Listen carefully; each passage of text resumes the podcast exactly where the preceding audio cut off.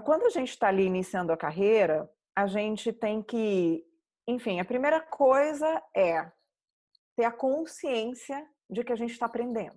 Uh, isso aconteceu comigo também. A gente acha quando a gente sai da universidade, a gente, ah, eu terminei a universidade, eu sei tudo. Né? E na verdade você sabe uma parte muito pequenininha do que você vai aprender ao longo da tua carreira. Mas enfim, é o, é o jeito que a é gente que é.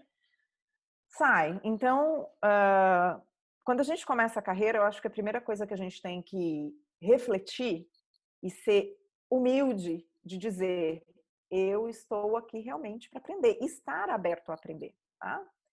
Obviamente, não é estar tá ali naquela posição passiva de que ah, eu estou aqui para aprender, então me dá. Não, obviamente a gente tem que ser proativo, né? aprender, mas ser proativo nessa busca de conhecimento, em correr certos riscos, né? Em, em, colocar as nossas opiniões, enfim mas ter essa consciência de que a gente está ali, enfim, é, aprendendo.